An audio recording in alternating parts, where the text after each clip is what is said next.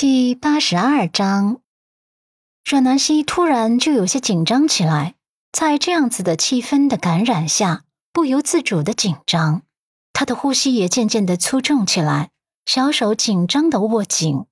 陆漠北终于转眸看向他，看出他的紧张之后，这才意识到自己刚才下意识的反应有些过激了。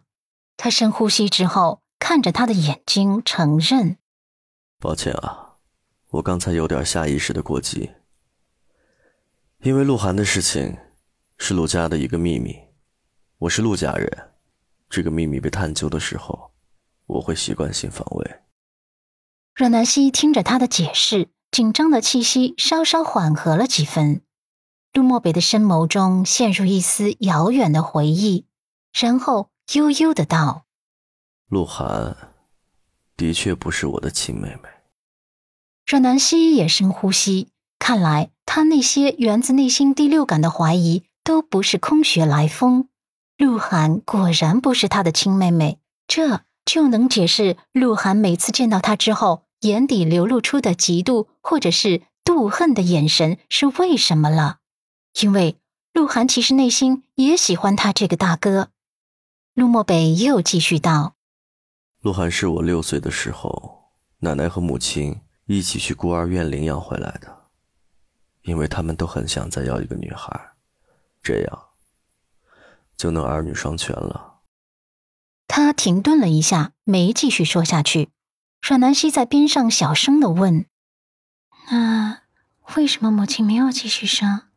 是因为身体状况不能生了？”陆漠北的深色瞳仁暗淡了一下，然后摇头：“不是。”我母亲的身体没有任何问题，是我父亲做了结扎手术，因为他跟我母亲的感情一直都不太好。说到这里，他嘴角勾起一丝苦涩的弧度，转瞬即逝。用不太好来形容，都有些勉强了。在我很小的时候，就知道他们两个人感情很糟糕，那是一种很可怕的状态。他们不会吵架。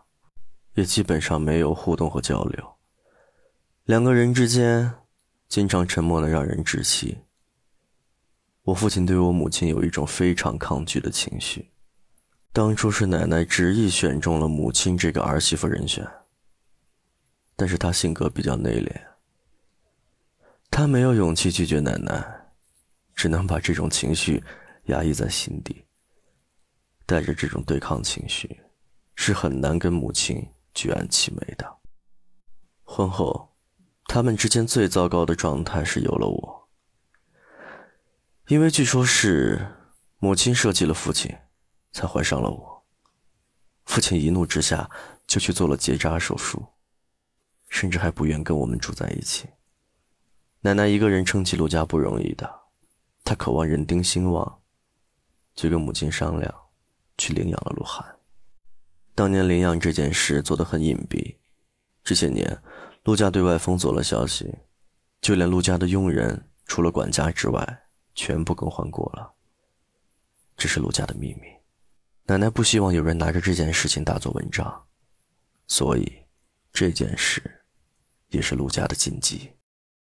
说到这里，陆漠北沉默了，他下意识的去摸香烟，只是在想到身边的他之后。又压住了想抽烟的冲动，怎么不说话呀？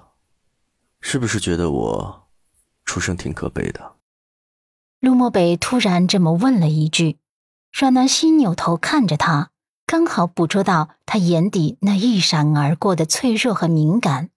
他突然觉得心底有些不是滋味，随即也坦白道：“我没觉得有什么可悲的，任何事情都有两面性。”就看你用什么角度去想了。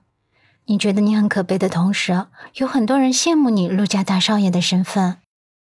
陆漠北看着他的眸子里多了一丝亮光，心口堆积的压抑好像也消散了几分。他没想到他还挺客观的，考虑问题很客观，就像是羽毛一般，轻轻的将他心头一瞬间的脆弱和敏感给拨开了。他攥住他的小手。握在掌心中，扬起唇角问：“陆太太，你刚才是在安慰我吗？”阮南希无语的白了他一眼：“怎么可能？我只是实事求是。”陆漠北看着他，眸光多了一丝的暖意，又问：“你今天突然问起鹿晗的事情，是不是还有其他的话想跟我说？”阮南希看着他，眸底闪过一丝踌躇，不知道要不要把自己的怀疑告诉他。陆漠北自然能捕捉到他眸中的踌躇，学着他平时的口气说了一句：“陆太太，你应该相信我，我正在积极的调查希尔顿酒店的事情，我不允许任何人欺负我家的陆太太，任何人，懂吗？”这是在暗示，即使是鹿晗做错了什么，他也不会姑息的。阮南希看着他眸中闪过的认真。想了想，还是把自己的怀疑说了出来。最后，他强调：“我绝对没有挑拨你们兄妹关系的意思，我所说的只是我的怀疑。我明明已经对温子星有所防备了，可是还是被下了药。我想来想去，只有在车上的时候吃了鹿晗给的一片口香糖。